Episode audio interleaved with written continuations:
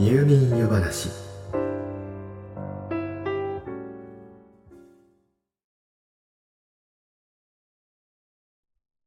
日本には四季があります。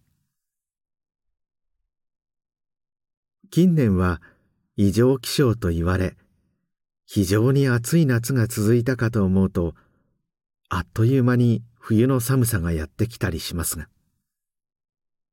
それでもきちんと春の次に夏が来て夏の次に秋が来て冬を越せば春がやってきます。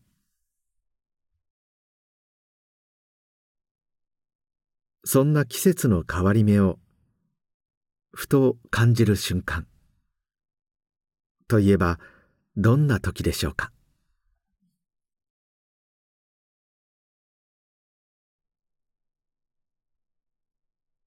というわけで。今宵の夜話は。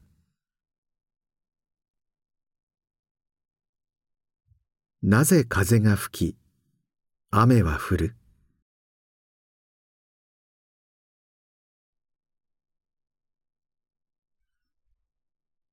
毎日暑いなぁと思いながら過ごしていたら不意に吹いた風が今までとは違ってひんやりとしていたり。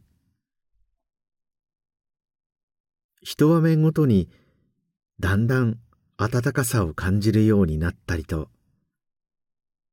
季節の変わり目には風と雨の存在を普段より意識する機会も多くなると思います。しかし改めて基本的なこと。例えば風はどうして吹くのかと問われるとちょっと答えに詰まりはしないでしょうか。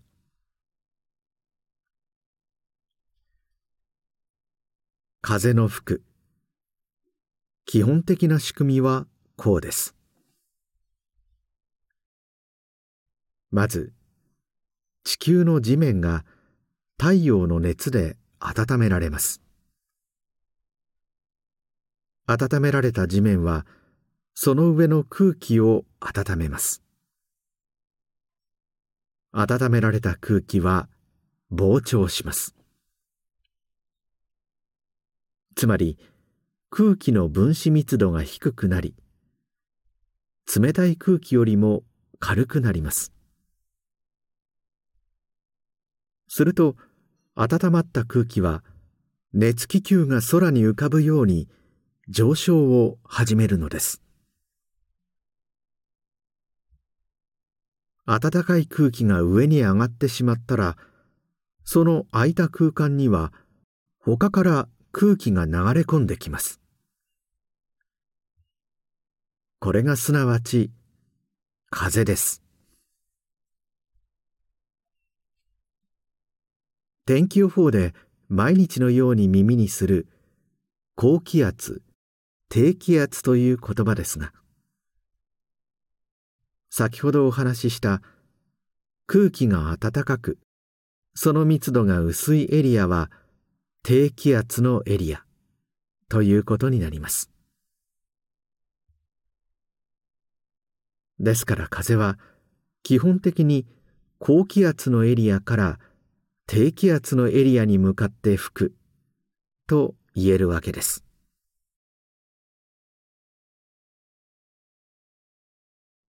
風が吹く要因はもちろん他にも様々にあって地球の自転なども関係してくるそうですがつまり基本的には空気の温度の差から発生する気圧の差を埋めようと空気が動くからということのようです。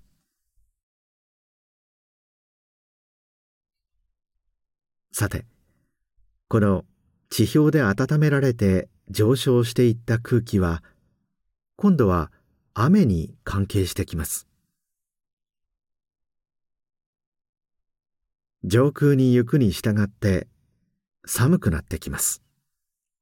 つまり気温が下がります。するとこの空気に含まれていた水蒸気が冷やされて固体に。つまり水や氷の粒になってきます。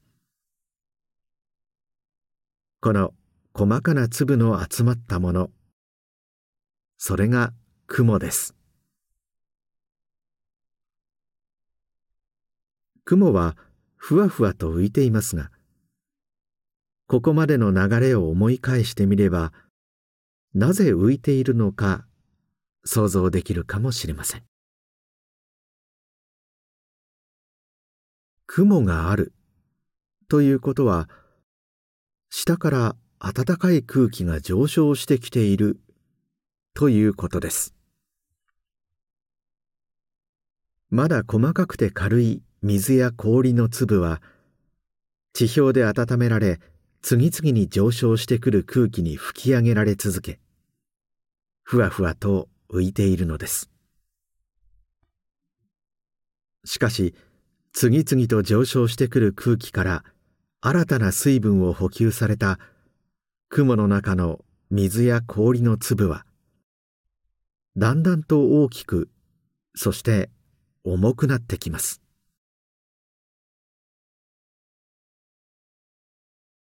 ここまで来たら次にどうなるかわかりますよね。やがて上昇気流が支えきれないほど大きくなった水や氷の粒は地表に向かって落ちてきます。これが雨です。冬で気温が低ければ氷の粒が溶けずにそのまま地表まで届きこれは雪と呼ばれます。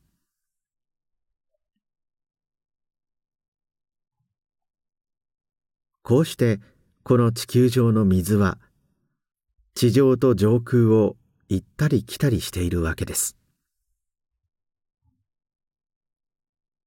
ではさまざまな条件が重なって急激に激しく湿った空気が地上から上昇し続けたらどうなると思いますか？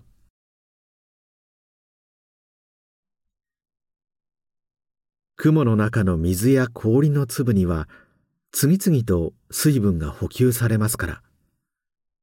粒はどんどん大きくなりその集まりである雲もどんどん大きくなります。そして自らの重さに耐えきれず落下しようとした粒はしかしある程度落下したところで地上からの強力な上昇気流に押し戻され再び上昇させられます。つまり強力な上昇気流の上にできた巨大な雲の中では水や氷の粒が雪だるま式に大きくなりながらぐるぐると回っていることになります。これが雷雲。雷雲です。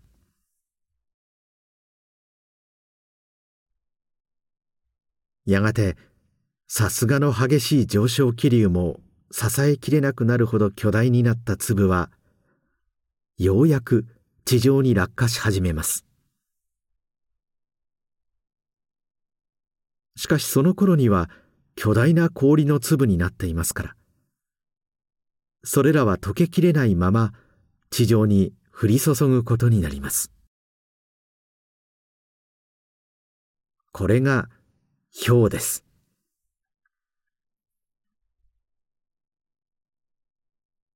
さて空から突然バラバラと氷が降ってきた時の状況を思い浮かべてみてください。そう今度は雷です。雲の中で電気が発生するメカニズムは実は現在でも正確には解明されていないそうですが基本的な仕組みは分かっています。雷雲の中で上昇下降を繰り返しながらぐるぐると回っている氷の粒同士は何度も擦れぶつかり合います。それにより静電気が発生するのです。普通空気は電気を通しません。ですから雲の中に溜まった静電気は簡単に地上に流れることができません。ですからそれがたまりにたまってもうどうにもなくなるとほとんど無理やり。空気の中を伝って地上をめがけて電気が流れます。その力の強さは10億ボルト。これが落雷です。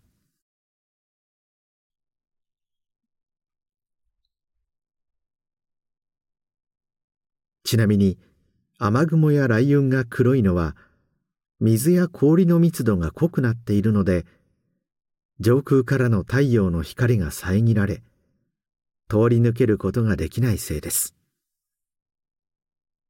ですから下から見ると黒い雲も高い山の上や飛行機などで上から見ると太陽の光を浴びて真っ白に見えます。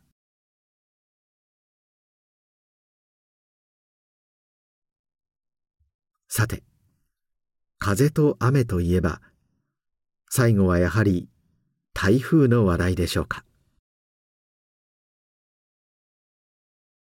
台風とは熱帯地方の海の上で発生する低気圧のことですが熱帯低気圧の発生場所によってその呼び方も違ってきます。細かな定義は様々にあるようですがおおよそカリブ海などアメリカ大陸周辺のものはハリケーン。インド周辺でサイクロン。中国や日本周辺のものは台風雲と呼ばれます。台風雲の語源に関しては台湾付近の風を意味する。あるいはギリシャ神話の風の神ティフォンから名付けられた。など例によって諸説あるようですが台風雲の発音がアジア的であることから昔の中国で大きな風と書いて台風と発音していたものがヨーロッパでそのまま台風と呼ばれその後逆輸入的に日本で現在の台風の漢字が当てられたというのが一番無理のない説のように感じます。なお「源氏物語」では「台風のことを矢を分ける。と書いて野脇と書き表しているそうです。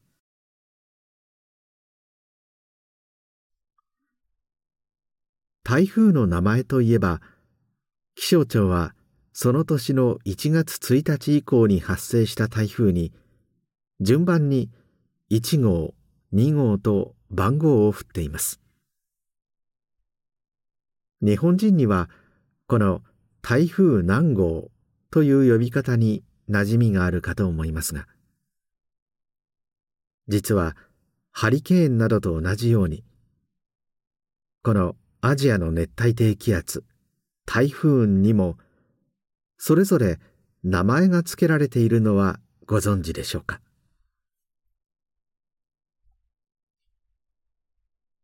熱帯低気圧に名前を付けるという行為はもともとアメリカが行っていて例えばハリケーン・カトリーナといった具合に英語の人名をつけていたのですが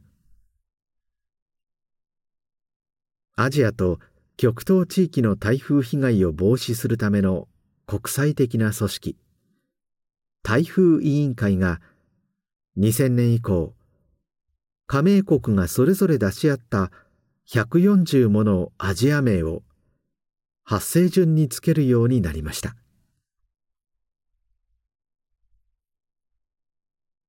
台風委員会の加盟国は日本を含む14カ国で中国や韓国フィリピンマレーシアベトナムといった国々に加え北朝鮮やアメリカも加わっています。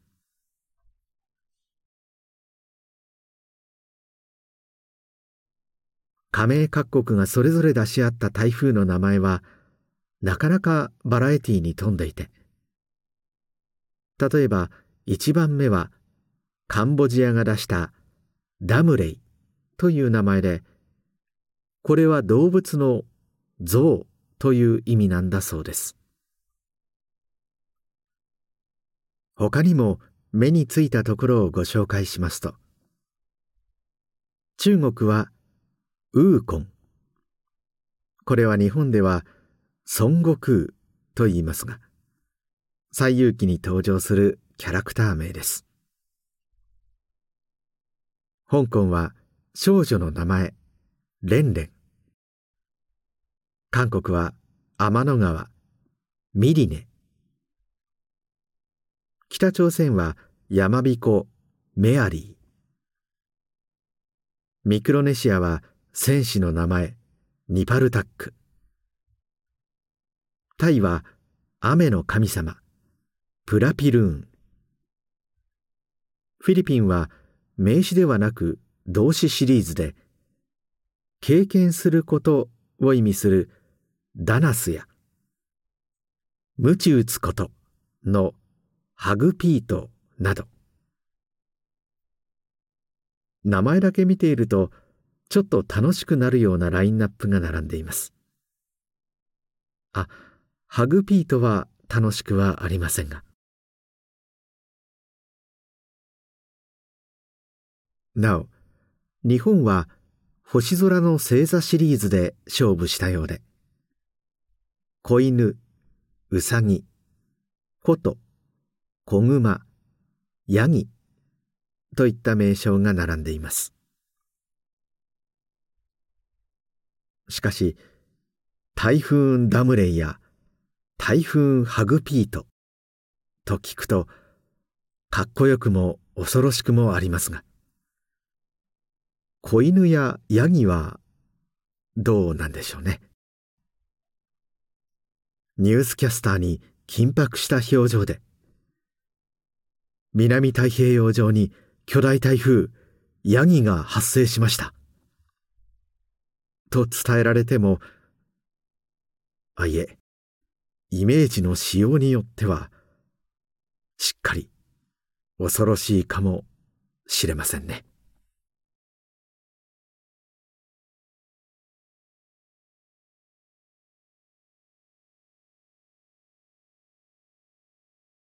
おっと、もうこんな時間。